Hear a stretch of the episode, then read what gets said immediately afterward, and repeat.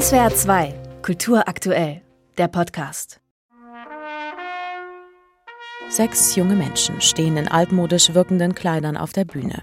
Schichtlook, Hemden unter Polundern, lange hochgeschlossene Blümchenkleider. Sie wirken wie aus einer anderen Zeit. Auf den ersten Blick würde man hier jetzt keine Tanzaufführung, sondern ein klassisches Theaterstück erwarten. Doch dann beginnen die sechs zu tanzen und ziehen einen mit ihrer Ausstrahlung und tänzerischen Leistung in ihren Bann.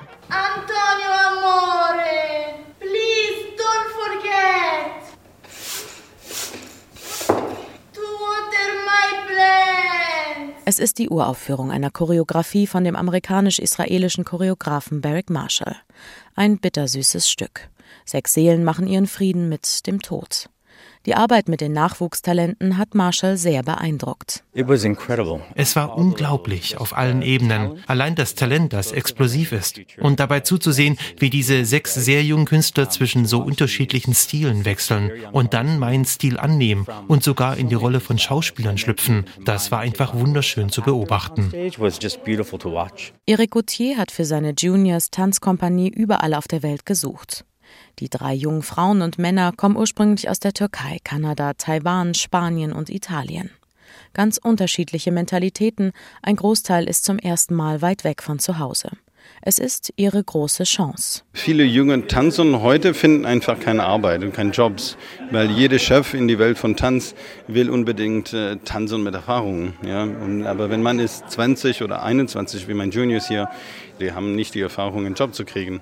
Jetzt in Stuttgart im Theaterhaus hier, das gibt die Gelegenheit zu, leider nur sechs, aber mindestens sechs junge Tanzer kriegen die Erfahrung, dass die brauchen für ihre Zukunft. Neben ihrer offensichtlichen Freude am Tanzen spürt man bei den Tänzerinnen und Tänzern eine große Dankbarkeit.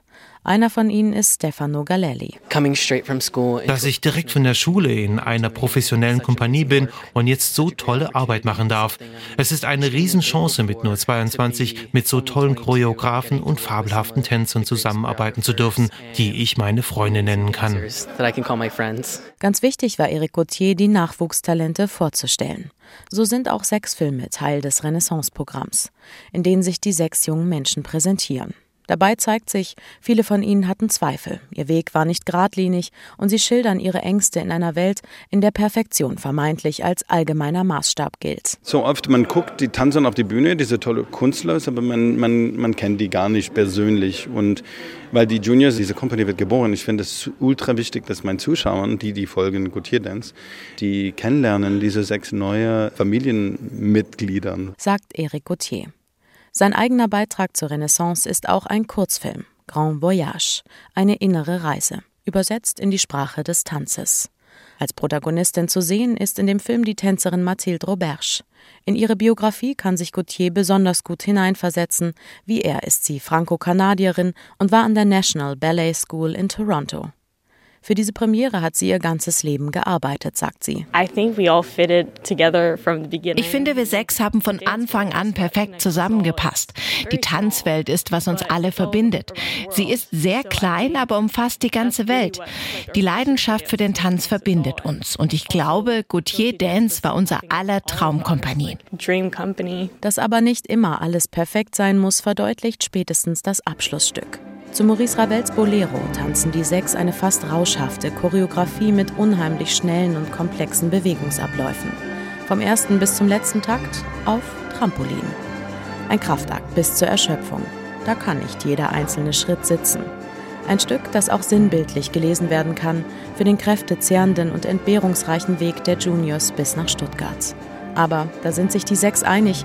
Nach der Premiere werden sie zwar erschöpft sein, aber glücklich.